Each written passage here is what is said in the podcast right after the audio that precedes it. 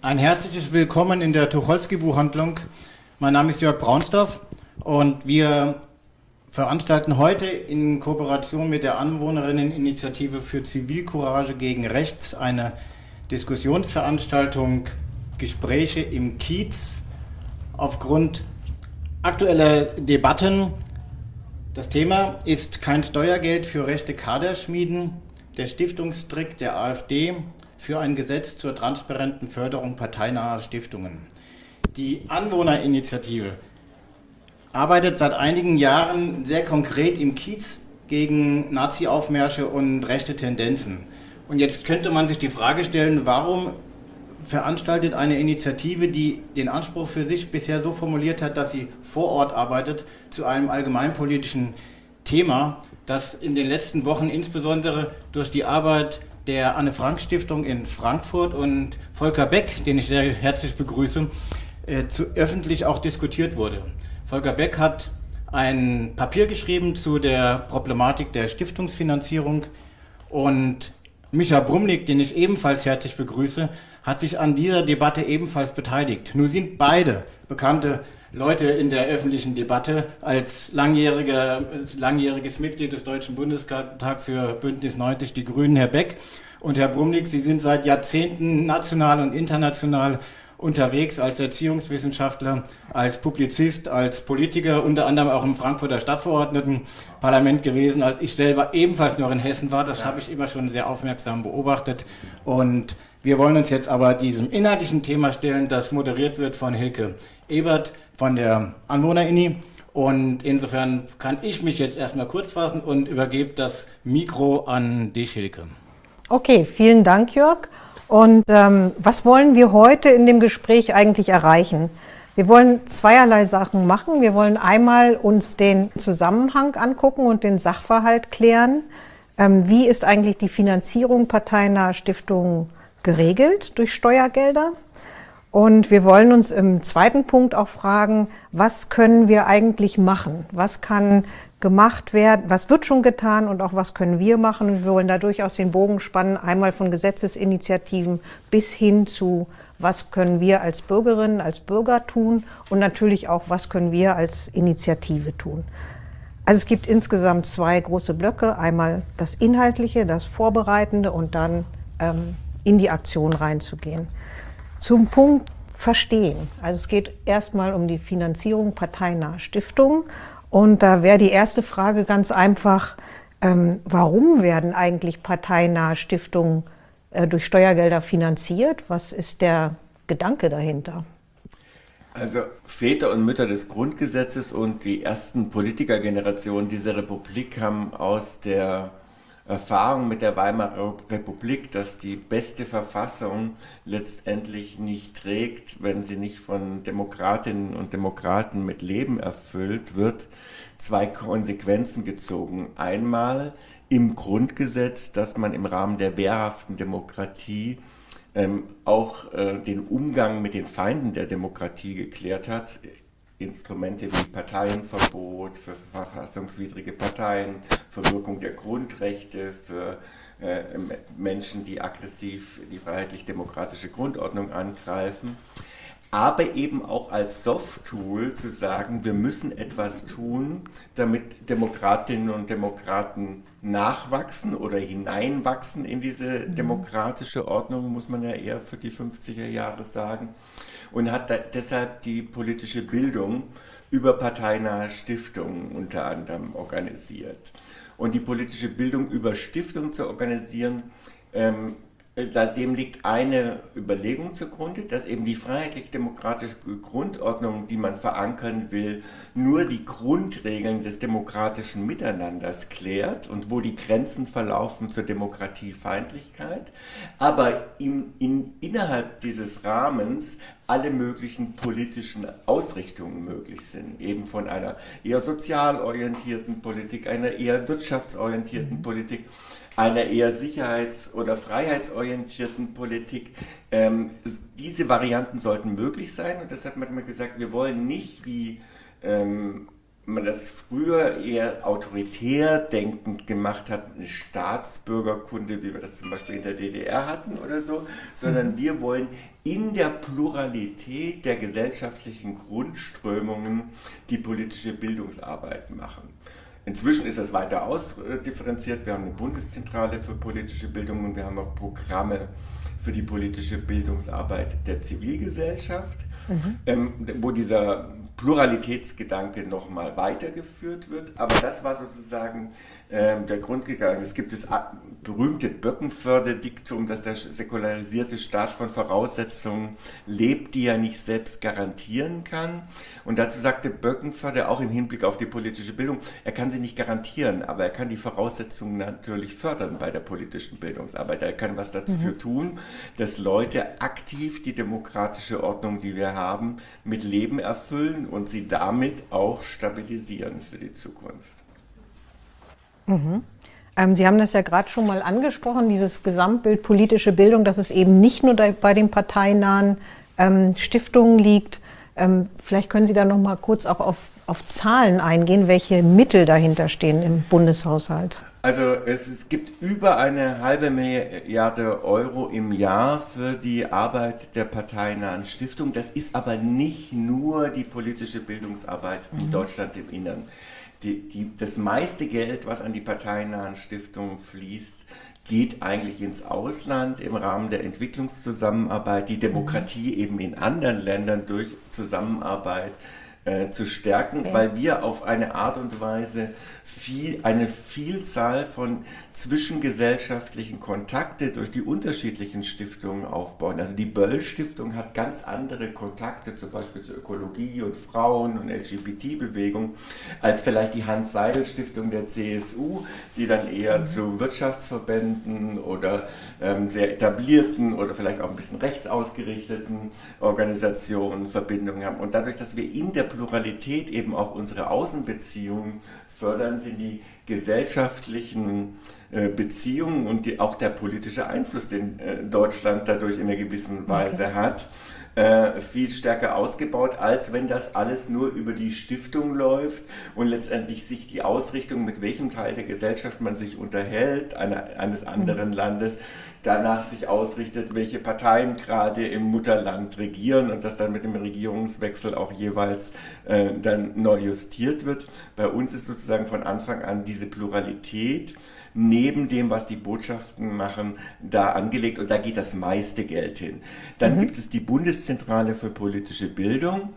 Ähm, die muss sozusagen einerseits wirklich ganz klassisch im Vordergrund ähm, Wissensvermittlung als Bildung machen und andererseits immer darauf achten, im Rahmen des Beutelsbacher Konsenses, das glaube glaub ich Michael Bumlik viel besser erklären als ich, äh, dafür sorgen, dass äh, nicht mit, mit der Bundeszentrale sozusagen eine Staatssicht auf die Welt äh, vermittelt wird, sondern dass das plural stattfindet, dass man alle relevanten Positionen im demokratischen Spektrums im Rahmen dieser Bildungsarbeit abbildet und eben nicht Wahrheiten verkündet, sondern die Menschen befähigt, in Kontroversen demokratisch kompetent Stellung zu beziehen. Und das, die dritte Säule ist dann eben die, die Zivilgesellschaft. Das sind vor allen Dingen die Programme Demokratie leben und Zusammenhalt durch Teilhabe. Das eine ist im BMI, das andere ist im Konsonantenministerium, im BMF,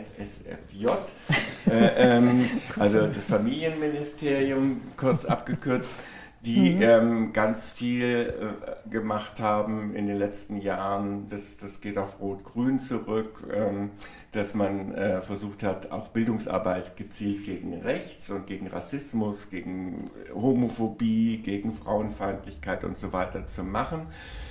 Ähm, in den letzten Jahren allerdings mit immer größerer Bürokratie und damit einem großen Problem, was die wirklich wichtigen Organisationen, die aus diesem Etat Geld bekommen, dass man immer nur Modellprojekte für vier Jahre fördern konnte und alle vier Jahre sozusagen die Welt als Träger neu erfinden musste, damit man weiter in der Förderung bleibt.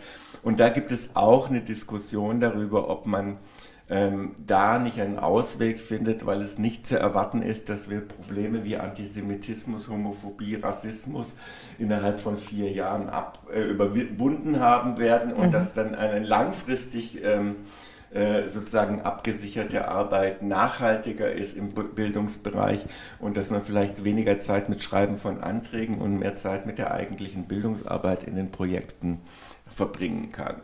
Mhm. Ja, vielen Dank.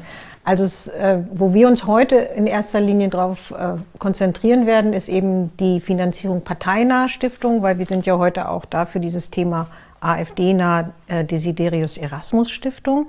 Und bevor wir da weiter reingehen, würde mich nochmal interessieren, wie ist das eigentlich geregelt, diese Finanzierung parteinaher Stiftung? Auf welcher Grundlage passiert das? Also es gibt zwei Grundlagen. Einmal das Bundeshaushaltsgesetz, das das Geld grundsätzlich bereitstellt in verschiedenen Einzelplänen der verschiedenen Ministerien. Zentral ist immer und auch der erste Schritt für neue Stiftungen der Förderung sind die Globalzuschüsse aus dem Bundesinnenministerium und die Maßnahmen, Projektmittel aus dem Bundesinnenministerium.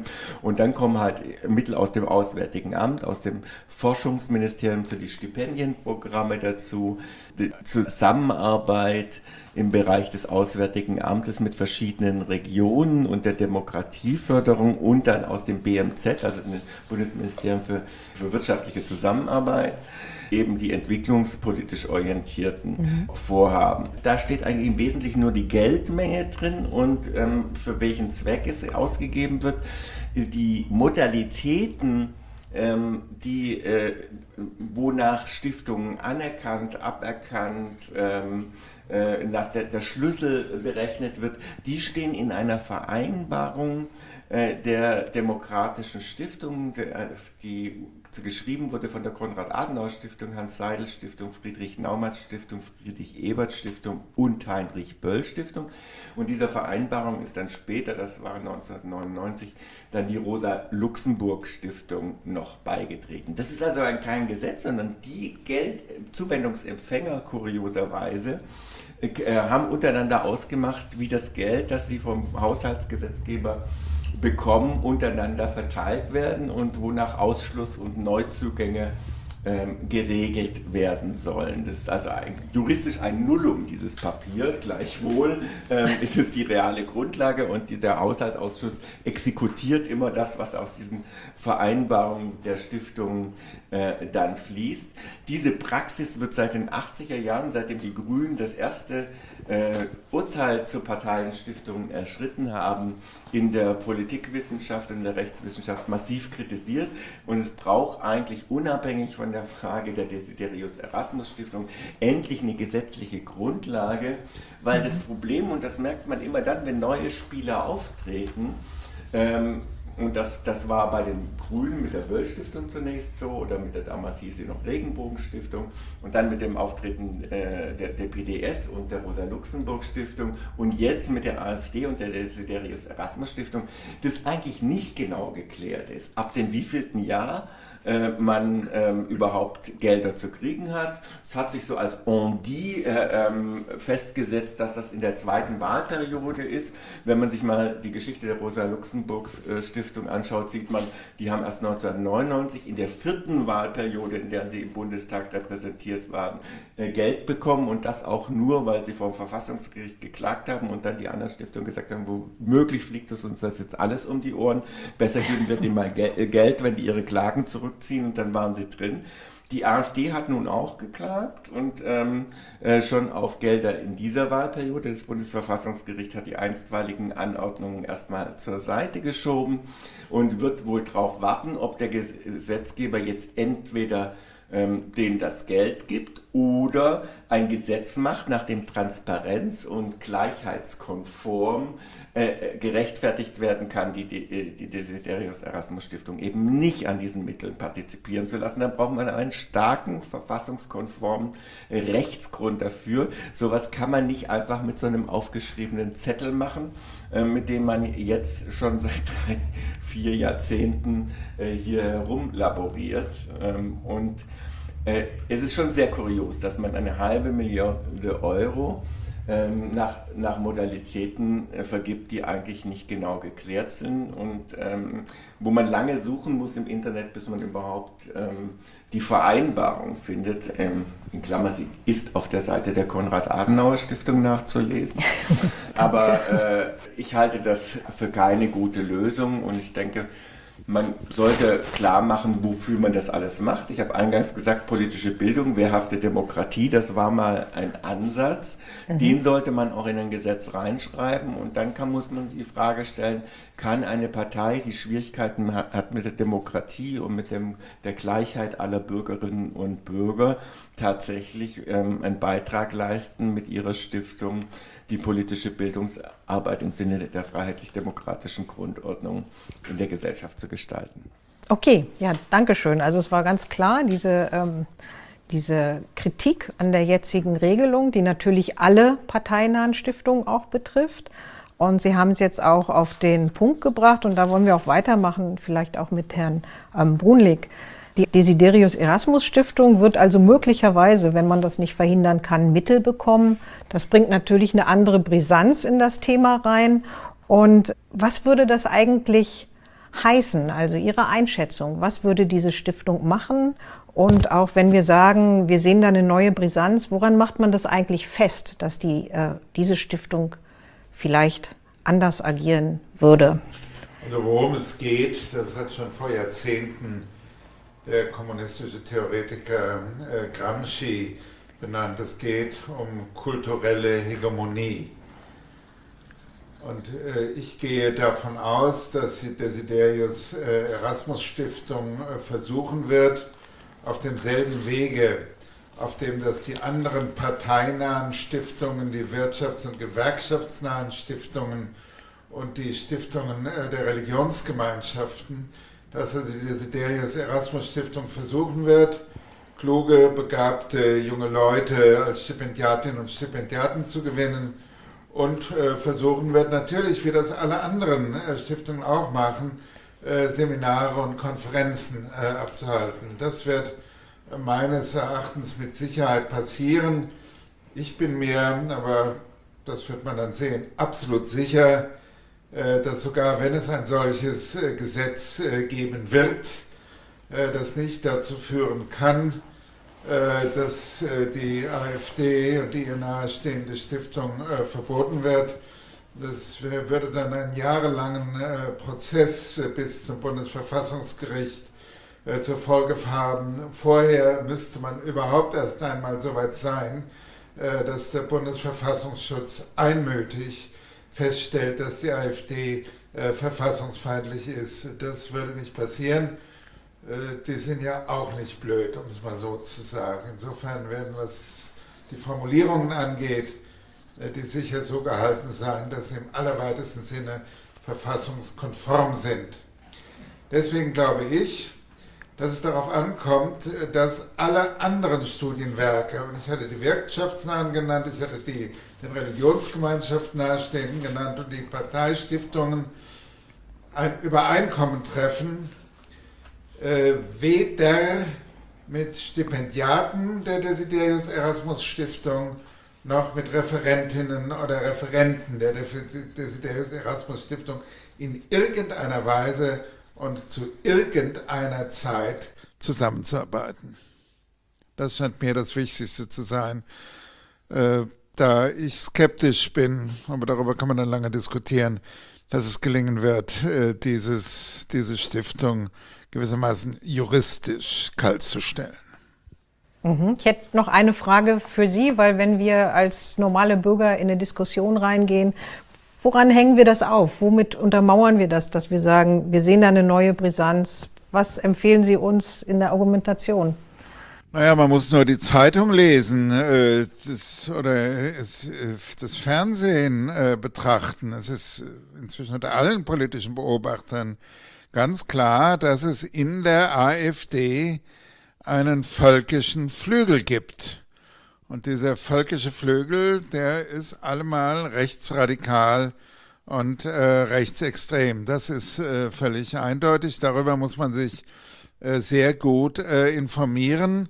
Aber muss gleichermaßen feststellen, dass es dort einen ja, in Anführungszeichen, äh, quasi liberalen Flügel gibt, der durch den jetzt noch existierenden Parteivorsitzenden Meuthen äh, verkörpert wird, den man in diesem Sinne jedenfalls nicht als rechtsextrem ansehen kann. Herr Beck, möchten Sie dazu vielleicht auch? Vielleicht ah. wollte ich nur noch eine weitere. Also, ich hatte selbst das Missvergnügen, mit zwei, drei Leuten zu diskutieren, die in der Gruppe Juden in der AfD sind. Mhm. Ich kenne die sogar persönlich, noch aus Jugendzeiten. Und äh, ich wähne zu wissen, dass einer dieser Personen äh, auch eine wesentliche Leitungsstelle in der Desiderius Erasmus Stiftung äh, einnehmen wird. Und insofern werden die das schon relativ strategisch klug einfädeln. Mhm, Dankeschön. Ja, man muss sich insgesamt die Grundströmung anstellen. Es geht ja bei den äh, parteinahen Stiftungen nicht um Parteiorganisationen, sondern das ist die Rechtsfigur des Bundesverfassungsgerichts aus seinem 1986er Urteil, dass äh, Stiftungen und Partei einer gemeinsamen politischen Grundströmung angehören. Und ähm, sozusagen sowohl Stiftung als auch Partei müssen sich ein, ein, Stück weit zurechnen lassen, was in ihrer Grundströmung, das heißt nicht nur allein in der Mitgliedschaft, sondern in dem Feld, das sie beackern, offensichtlich. Das sieht man auch bei, bei Stiftungen, welches Publikum sie anziehen, welche Referenten, welche Leute sie in eine, in eine Diskussion bringen. Und da äh, ist der Befund eigentlich, wenn man diese Desiderius Erasmus Stiftung anschaut, ihre Gremien, ihre Verbindungen und auch die Mutterpartei, dass es mehrere Felder, Themenfelder gibt, wo man sagt, das ist eigentlich mit der freiheitlich-demokratischen Grundordnung nicht zusammenzubringen. Ähm, einmal gibt es den Konnex zur Atlas-Initiative, das äh, das, das muss man nachher natürlich alles beweissicher äh, nachweisen, die Verbindung, wenn man solche Ausschlüsse formulieren will. Ähm, aber da gibt es äh, Verbindung zur Atlas-Initiative. Die Atlas-Initiative vertritt zum Beispiel etwas, was gegen das Demokratieprinzip der Verfassung verstößt, nämlich dass man sagt, man, Markus Krall in seinem Buch Die bürgerliche Revolution, ähm, der Bürger müsse sich entscheiden zwischen dem Wahlrecht und dem Anspruch auf soziale Transferleistungen. Das heißt also mhm. im Ergebnis, die, die Armen dürfen nicht mehr wählen. Das ist ähm, gegen das gleiche äh, Wahlrecht, äh, das die Verfassung garantiert und das eben zu den Essentials der Verfassung gehört. Ja.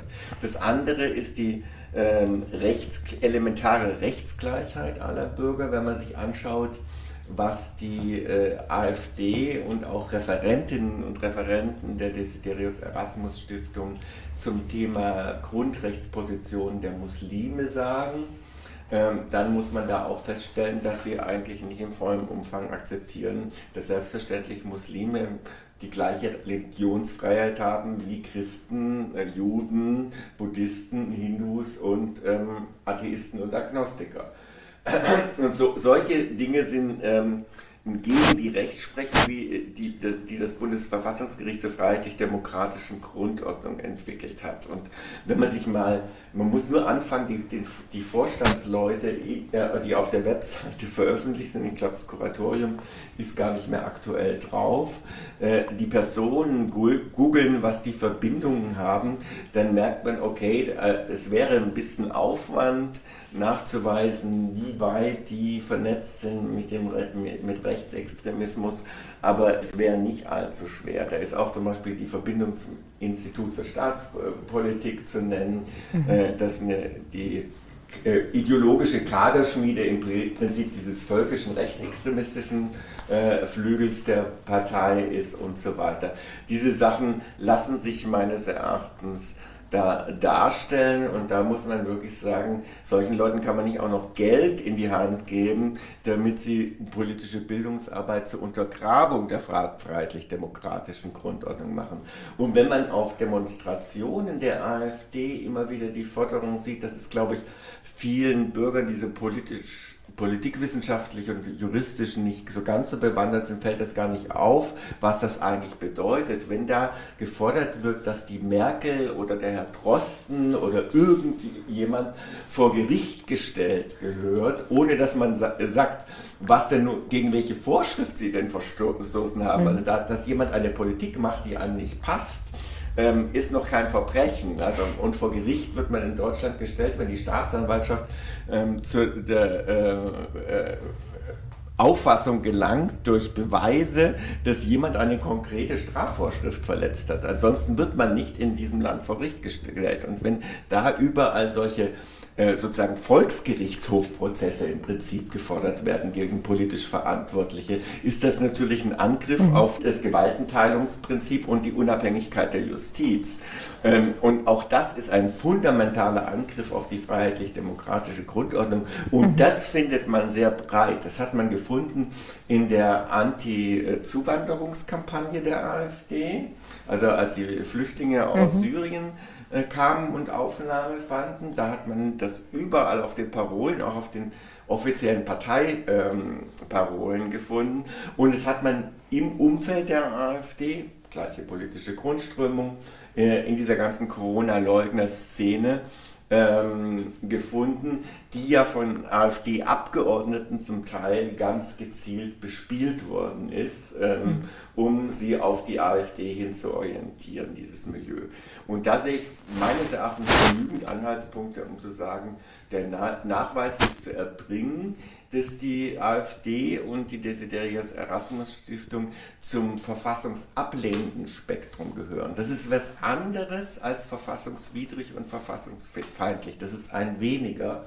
Mhm. Aber man seit dem 2017er NPD-Urteil, das zweite NPD-Urteil, ähm, wird in der äh, Kommentarliteratur vertreten, dass es sozusagen verfassungsphobe Gruppierungen mhm. gibt, unterschiedlicher Abstufungen.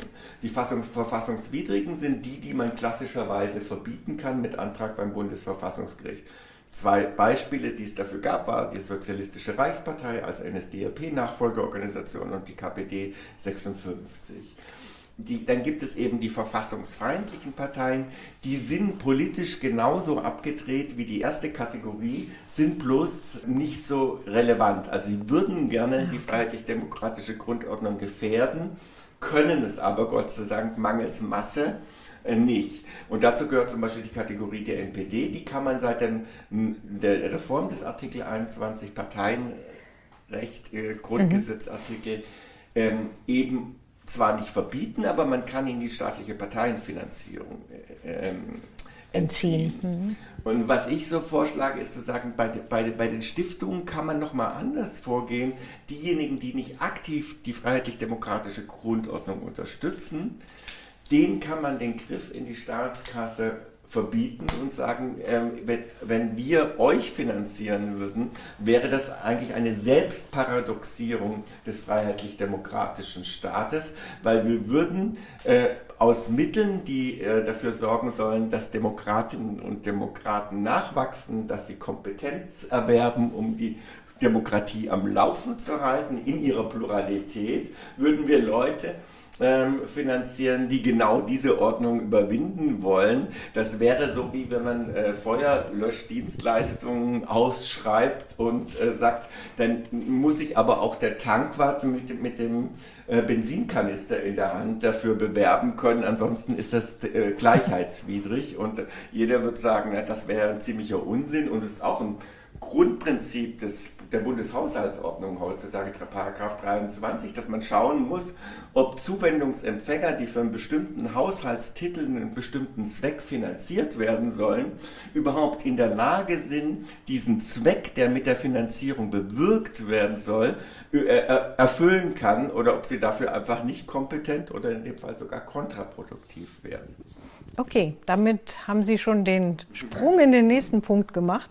Ähm, Herr Brumlik, Sie müssen. Ja, ich wollte sagen, also das ist vermutlich auch eine Frage der Generation. Äh, ich persönlich empfinde ein Unbehagen, äh, wenn hier als politische Waffe immer wieder die freiheitlich-demokratische Grundordnung äh, aufgerufen wird. Also ich bin in einer Zeit akademisch und sonst wie sozialisiert worden, als noch die Mitgliedschaft von irgendwelchen Lehramtsanwärtern, die ein paar Wochen in der maoistischen Gruppe waren, ne, deswegen ein Berufsverbot ausgesprochen haben. Also diese Art und Weise der Vorfeldbereinigung, äh, die wünsche ich mir nicht wieder. Und ich sage es nochmal, ich vermute, dass es jetzt schon so ist, kenne die Satzung der Desiderius Erasmus Stiftung nicht so genau, äh, dass aus dieser Satzung nicht nachweisbar ist, Nein. dass sie der freiheitlich-demokratischen Grundordnung äh, widerspricht. Und alles andere, ob dann irgendwelche Leute irgendwann mal was gesagt haben, was ja nicht strafbar ist, äh, das sollte dann, meine ich, nicht nach dem Prinzip der Kontaktschuld, also äh, verfolgt werden. Und ich würde der Desiderius Erasmus Stiftung und ihren künftigen Stipendiatinnen äh, auch nicht äh, einräumen wollen, dass sie sich dann als Märtyrer aufspielen können. Mhm, Was sie tun werden. Ja, ich, ich, ich glaube, das ist in der Tat ein bisschen eine Generationsfrage und auch eine Frage, ob man ähm, sozusagen mit nachvollzogen hat, was die Rechtsprechung in den letzten 20, 30 Jahren in diesem Bereich gemacht hat. Weil schon, schon diese Differenzierung des Bundesverfassungsgerichts zwischen Verbot einer Partei und Ausschluss einer Partei von der Parteienfinanzierung äh, gehorcht äh, der Logik, dass man sagt, man schießt nicht immer gleich mit Atombomben auf den Spatz, sondern man nimmt dann vielleicht eher das Luftgewehr. Und äh, äh also man handelt verhältnismäßiger.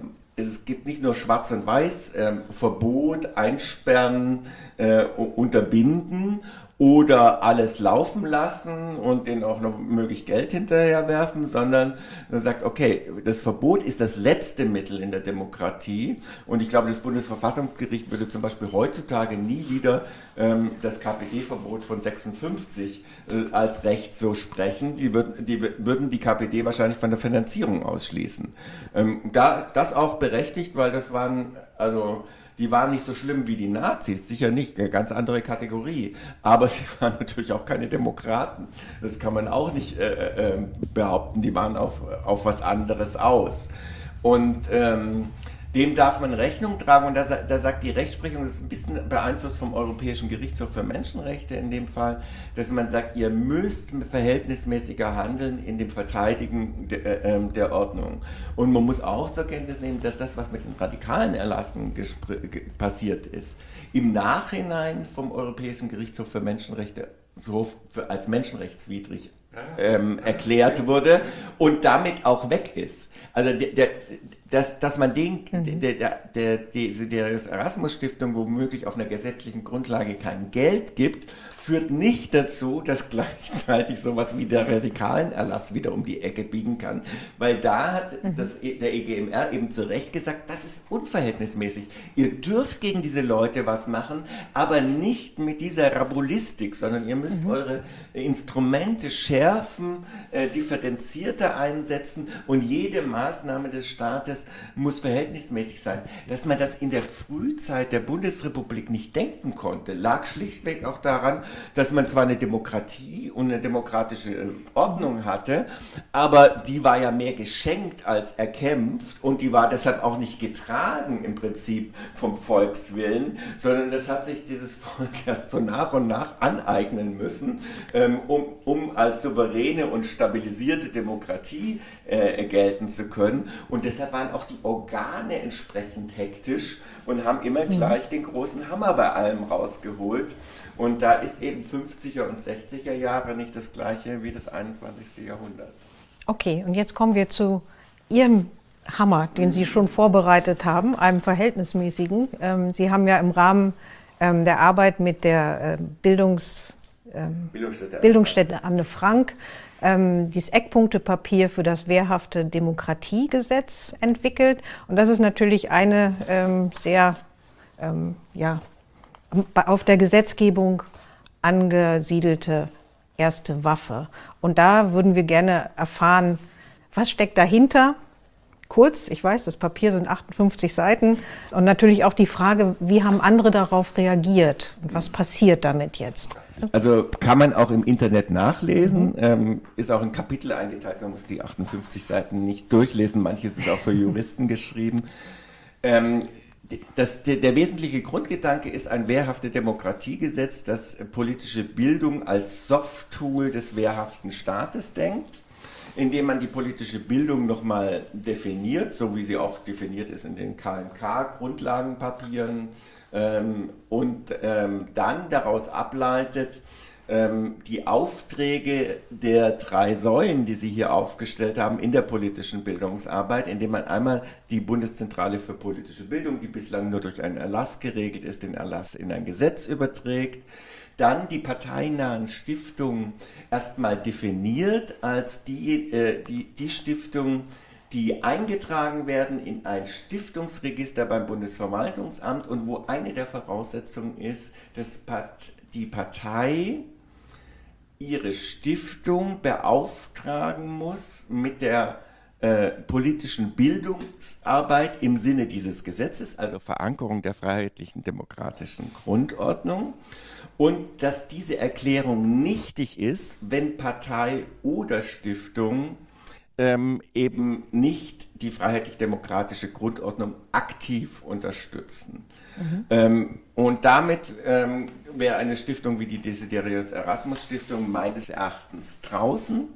Und ähm, zivilgesellschaftliches Engagement, Demokratiefördergesetz da ähm, zu sagen, wir schaffen eine gesetzliche Grundlage mit Kriterien, nachdem diese Projektarbeiteritis beendet werden kann und es auch möglich ist, auf Bundesebene im Rahmen der politischen Bildungsarbeit zivilgesellschaftliche Organisationen institutionell zu, zu fördern. Das ist bislang nicht möglich, weil ähm, ähm, Bildungsarbeit eigentlich Ländersache ist und dann darf der Bund immer nur Projektarbeit fördern. Äh, da diskutiert man auch in der Koalition schon länger darüber hinwegzukommen. Und damit hätte man die Möglichkeit, hier etwas zu machen. Und ähm, ist nicht präzedenzlos, weil es gab schon mal den Versuch der Republikaner Stiftung, der Franz Schönhuber Stiftung, sich rechtlich als Stiftung registrieren zu lassen. Und damals hat die Stiftungsaussicht in Nordrhein-Westfalen gesagt, ihr seid aber gegen die freiheitlich-demokratische Grundordnung gerichtet. Deshalb seid ihr gemeinwohlwidrig und deshalb tragen wir euch als Stiftung nicht ein. Dieser Fall ging bis zum Bundesverwaltungsgerichtshof hoch und das hat das Land Nordrhein-Westfalen gegen die Partei Die Republikaner damals gewonnen. Und die anderen Stiftungen sind in der Regel eingetragene Vereine, bis auf die Friedrich-Naumann-Stiftung, die eine, tatsächlich eine Stiftung ist und nicht nur Stiftung heißt. Aber das zeigt, dass grundsätzlich die Möglichkeit, über so eine Registerlösung zu sagen, ihr werdet halt nicht eingetragen, wir verbieten euch nicht, ihr könnt da weitermachen, ihr werdet nicht eingetragen, aber wenn ihr mhm. nicht eingetragen seid, könnt ihr halt auch kein Geld aus dem Haushalt kriegen. Mhm. Ähm, das ist sozusagen der gedankliche Konnex. Dazu muss das Bundesverwaltungsamt selbstverständlich in der Lage sein, die entsprechenden Informationen in Gutachten zusammenzustellen und auf die Bundes- und Landesbehörden zuzugehen und ihre Informationen zusammenzustellen, also insbesondere die Ämter für Verfassungsschutz. Und dann kann man tatsachengestützt sagen, die gehören rein oder nicht. Und wenn Sie sich beschweren und mit der Entscheidung nicht einverstanden sind, steht Ihnen selbstverständlich der gerichtliche Weg zur Überprüfung dieser Entscheidung über die Verwaltungsgerichte bis zum Bundesverfassungsgericht offen. So. Ja, also äh, ich kann nur meine äh, Skepsis äh, wiederholen. Es war hier so viel von Zivilgesellschaft die Rede. Ich finde, dass wir auf diese Desiderius Erasmus Stiftung und die Leute, die ihr angehören, sie unterstützen und sich von ihnen fördern lassen, ebenfalls zivilgesellschaftlich äh, reagieren müssen. Ich halte den äh, Rechtsweg wie auch immer für einen Irrweg, äh, der dieser Partei und ihrer Stiftung nur einen Märtyrerbonus einräumen wird. Deswegen bin ich dagegen weil das ist jetzt kein großes Kompliment an irgendwelche Rechtsextremisten. Diese Leute sind klug genug, in ihre Satzungen nichts zu schreiben, was äh, juristisch angreifbar wäre. Dann würde ich da gerne die Frage anschließen, wenn Sie sagen, man soll da zivilgesellschaftlich drauf reagieren, was stellen Sie sich denn da vor? Weil wir sind ja alle Teil der Zivilgesellschaft. Ich würde darauf bestehen, dass es in keiner Hinsicht weder auf der Ebene von Referentinnen und Referenten noch von Studierenden und anderen gemeinsame Veranstaltungen mit irgendwelchen Gruppierungen oder Untergruppierungen äh, der Desiderius Erasmus Stiftung gibt, dass aber andererseits äh, die Studienwerke, die wir haben, sei es der Gewerkschaften, der Werkschaft, der Religionsgemeinschaften oder der politischen Parteien, dass die sich zusammenschließen, einen entsprechenden Beschluss fassen und natürlich, last but not least, in ihrer eigenen Programmatik äh, Programme anbieten, in denen man sich mit den Ideologien, die es in dieser Partei und dieser äh, Stiftung gibt, kritisch auseinandersetzen. Okay, danke. Ja. Ups. Herr Bumnig, ich hätte da noch eine kurze Nachfrage. Ja. Denn also auf der einen Seite müssen wir uns ja auf die Bundestagsparteien verlassen, dass sie an dem Punkt auch bereit sind zu agieren und ihr eigenes Selbstverständlich vielleicht auch der Stiftungspolitik gegenüber in Frage zu stellen.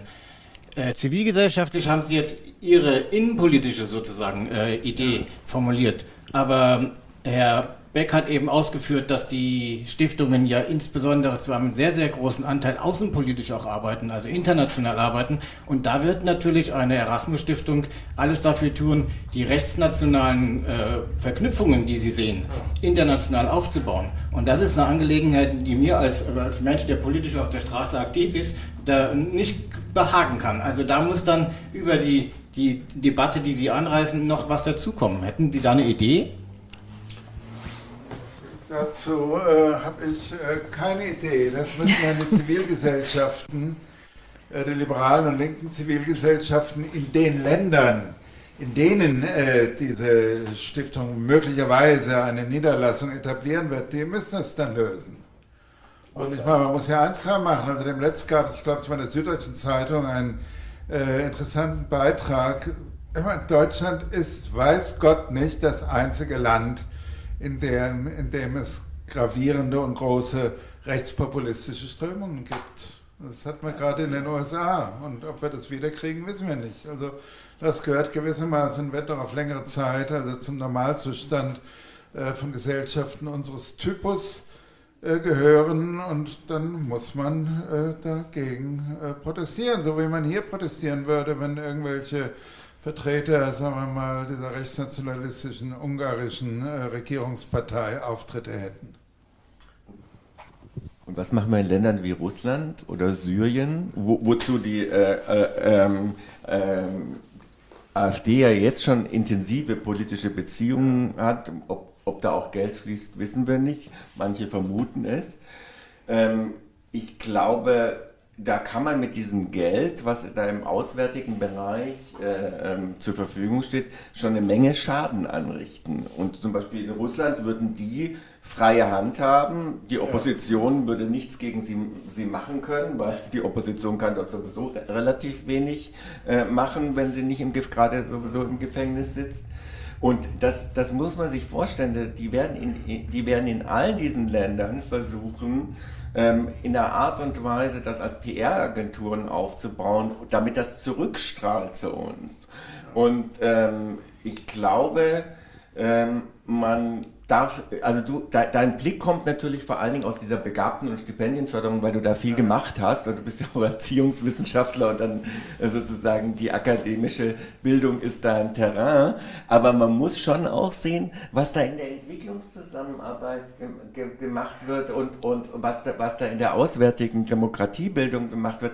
Das kann schon ziemlich viel Schaden anrichten und die haben natürlich ähm, als mit, mit ihrem äh, Völkerpluralismus oder Ethnopluralismus, die, den die predigen, natürlich in vielen Ländern auch Anknüpfungspunkte an rassistische und, und ähm, äh, autoritäre Bewegungen die sie dann mit diesen Geldern auch noch zusätzlich finanziell fördern ähm, können. Es gibt Länder, da arbeiten wir mit einem bestimmten Spektrum der Zivilgesellschaft überhaupt nicht zusammen, weil die in diesen mhm. Bereich gehören. Und das macht weder die Seidel Stiftung dann noch die Böll Stiftung noch die Rosa Luxemburg Stiftung. Und erstmals würde dann mit der AfD jemand auftreten, der solche ähm, Bewegungen bespielt, der diese Politiker äh, fördert, der sie hierher bringt. Ja, die Leute werden geschnitten und äh, gegenwärtig. Und da haben damit immer auch einen Grund, sich zu überlegen, wie sehr sie sich radikalisieren und wie sehr sie sich outen und damit sie in unserer westeuropäischen Welt irgendwie auch noch Fuß fassen können. Und dann später müssen sie sich diese Fragen nicht mehr stellen, weil sie einen neuen Zugang finden zu unseren Gesellschaften und wir gleichzeitig hier unzählige Veranstaltungen mit solchen Leuten auf einmal haben werden im Rahmen äh, dieser Stiftung. Und ich finde, Das sollte man nicht zulassen. Ich unterstütze völlig diese äh, Forderung von dir, dass diese Nicht-Kooperation aller demokratischen Kräfte bis eben in die Gewerkschaften, äh, Wirtschaftsverbände und Religionsgemeinschaften hinein, das ist ein Essential. Das muss auf jeden Fall passieren. Aber ich finde, das reicht noch nicht, weil diese anderen ähm, Kollateralschäden einer solchen Stiftungsfinanzierung so erheblich sein werden, mhm. dass man dagegen dringend, äh, zumindest darf man denn das nicht kampflos geben. Und ich würde auch anders sagen als du. Ähm, dass, dass man sich Angst haben muss, dass die ihren Opferstatus gerieren. Die sind immer im Opfermodus. Also wenn man die kritisiert, dann sagen sie, das ist ein Angriff auf meine Meinungsfreiheit, dass du mich kritisierst und jetzt bin ich wieder Opfer. Also diese Show ziehen sie egal ab, mit welchem Material wir ihnen dafür liefern. Ich finde, man sollte eher sagen, wir Demokraten versuchen, den, den Freiraum so weit, wie es irgendwie geht, ähm, zu nehmen. Und wir riskieren da auch eine verfassungsrechtliche Auseinandersetzung im Sinne, wir sind Demokraten im Kampfmodus und im Selbstverteidigungsmodus. Mhm. Ähm, selbstverständlich gehen wir mit unseren Gegnern fair um, aber ich meine, der Weg, den ich da beschrieben habe, zu sagen, am Ziel und Zweck der politischen Bildung die Förderfähigkeit zu entscheiden, mhm. ist ein gleichheitskonformer und demokratiekonformer und deshalb sollte man ihn versuchen. Ich kann auch nicht sagen, ob du oder ich am Ende in Karlsruhe Recht bekommen. Das kann niemand sagen. Aber wenn man es nicht ausprobiert hat, wird man es auch nie wissen. Mhm. In dem Sinne erstmal vielen ja. Dank, äh, Herr Brumlik. Okay. Und äh, wir machen nochmal weiter. Wir hatten jetzt nochmal einen wirklichen Exkurs, was das heißen kann, wenn diese Stiftung Gelder bekommt, nämlich eben über das Innenpolitische und über unsere eigene politische Bildung hinaus in die Wirkung ins Ausland und dann wieder zurück zu uns. Deshalb nochmal zurück. Wir haben jetzt nicht mehr sehr viel Zeit. Was machen? Also, Sie haben Ihre Initiative, da würde ich jetzt gerne nochmal kurz hören, wie reagieren die anderen darauf? Wie, haben, wie wird also das wir? Haben intern, da, da, kann ich natürlich aus den vertraulichen Gesprächen mit den Abgeordneten nichts sagen, außer so viel, dass ich eigentlich bei allen demokratischen Fraktionen da eine ernsthafte Nachdenklichkeit festgestellt habe, mhm. um ähm, durchaus ein positives Aufnehmen. Die Grünen haben dazu was in ihr Wahlprogramm geschrieben. Aha. Und der Kanzlerkandidat der CDU, Armin Laschet, hat mir, indem ich das geschickt habe, das Papier, hat mir ein sehr freundliches Schreiben geschickt, aus dem man entnehmen konnte, dass er das durchaus bedenkenswert und anregend fand, was ich da aufgeschrieben habe. Mehr will ich Ihnen jetzt öffentlich nicht festlegen, das wäre nicht fair. Mhm. Ähm, aber ähm, ich sehe, dass es da ähm, doch einen ernsthaften Prozess des Nachdenkens gibt.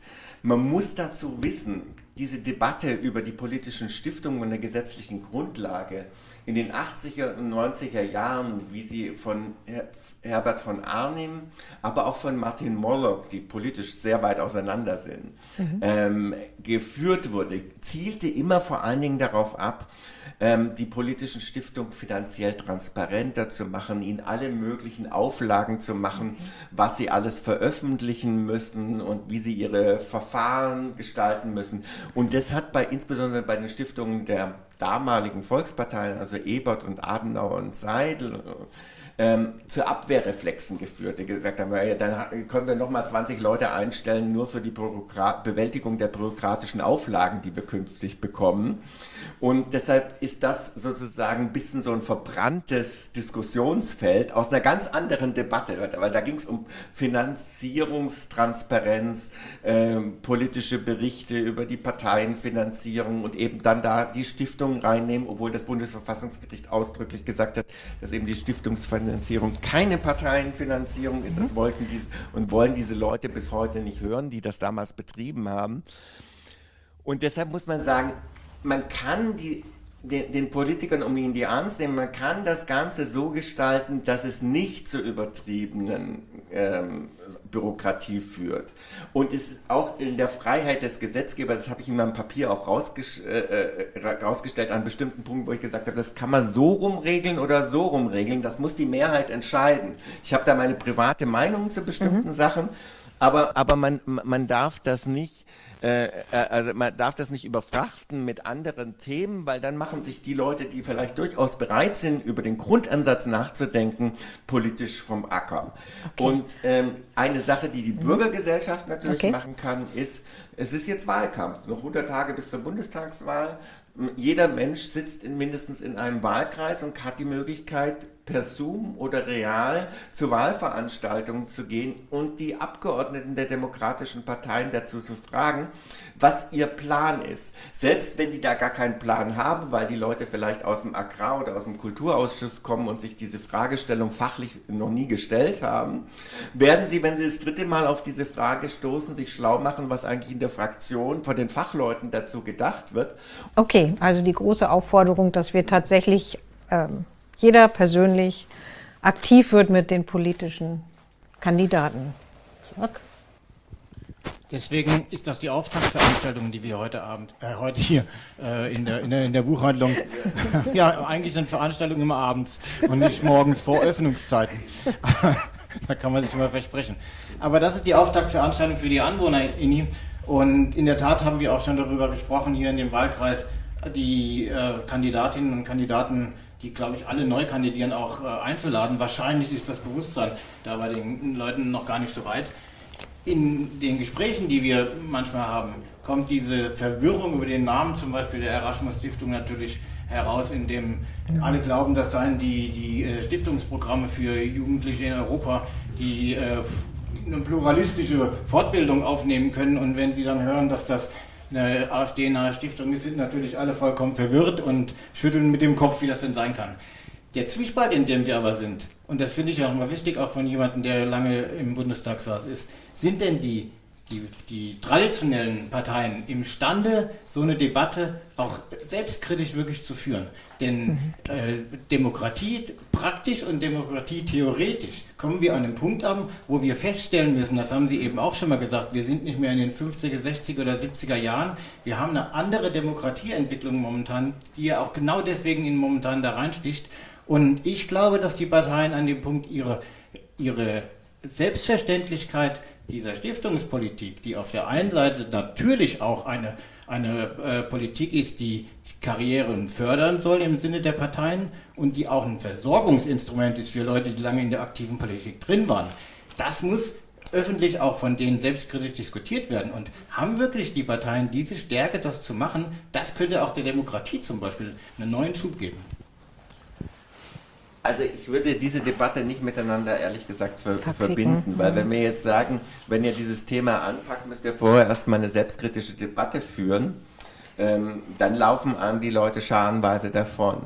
Also man, man, man kann diese selbstkritische Debatte ähm, äh, jederzeit führen, auch über Versorgungsmentalität. Gleichzeitig musste man auch mal vor der Zivilgesellschaft, die also außerhalb der Parteien steht, ähm, diskutieren, wie man die Unabhängigkeit langfristig des politischen Personals sicherstellen will, wenn man alle Versorgungsmöglichkeiten hinterher tabuisiert und abschneidet, weil ähm, Leute, die sozusagen zur Wiederwahl verdammt sind, werden dann entsprechend auch äh, sich politisch aufführen, obwohl sie vielleicht mit ihrer Mission von dem, was sie mal getrieben hat, schon längst am Ende sind und dann trotzdem weiter in den Parlamenten aus solchen Gründen verharren.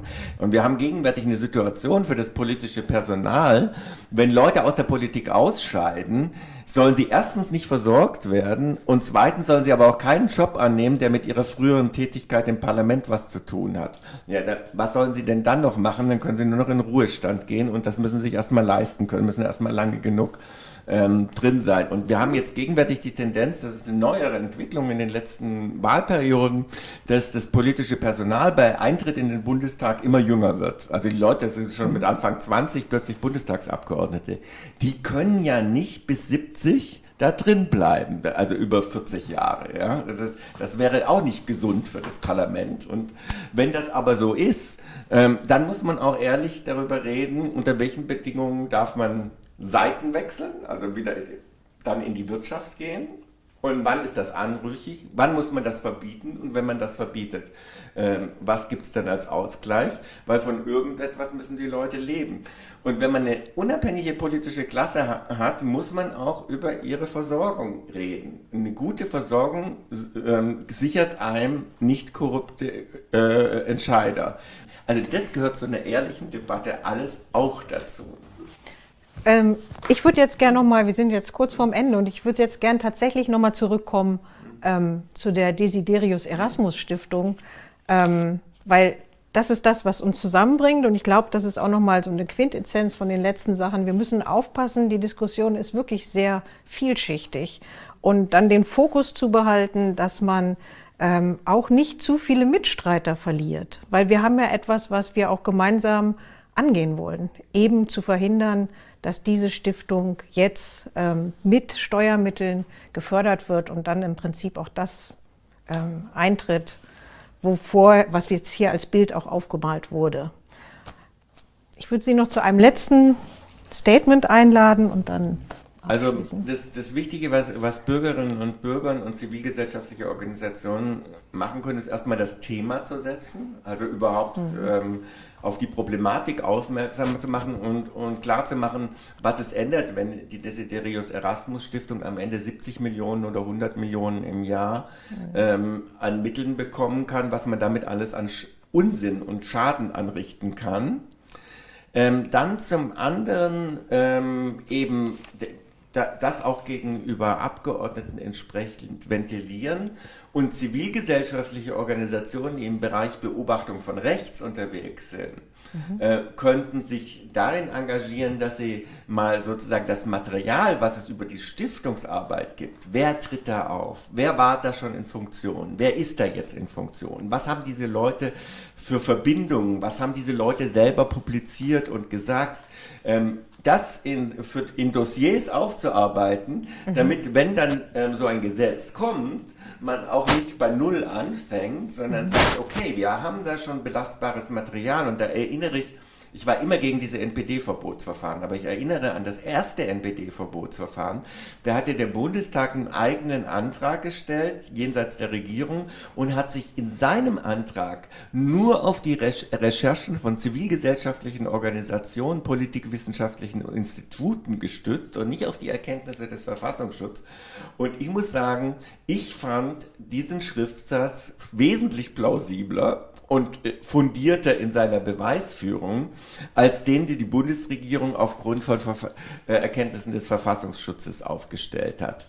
Und deshalb, äh, also sozusagen, damit kann man jetzt schon anfangen und mhm. ähm, man kann ja, man muss ja auch diese Sachen, die man da, da findet, nicht geheim halten. Man kann auch darüber reden, weil wichtig ist, glaube ich, ähm, die agieren gegenwärtig clandestin und versuchen dadurch relativ unschuldig daherzukommen. Wichtig ist, diese Netzwerke sichtbar zu machen und zu, zu sehen, wie unterschiedliche äh, Einflussorganisationen und ähm, auch Schulen ähm, da zusammenzuhängen. Und man macht einen Riesenfehler, wenn man die AfD verwechselt mit, mit Stiefelnazis, die nicht in der Birne haben. Das mhm. ist ein durchaus akademisch anspruchsvolles Milieu, was unterwegs ist. Die haben Verlage, die haben Akademien, die haben Schulungsgeschichten, auch unabhängig von der Desiderius Erasmus Stiftung schon. Man darf diesen Gegner äh, intellektuell nicht unterschätzen. Da würde man mhm. einen Fehler machen, aber wir können ihn mit intellektuell mit demokratischen Waffen meines Erachtens am Ende doch schlagen. Okay, danke schön.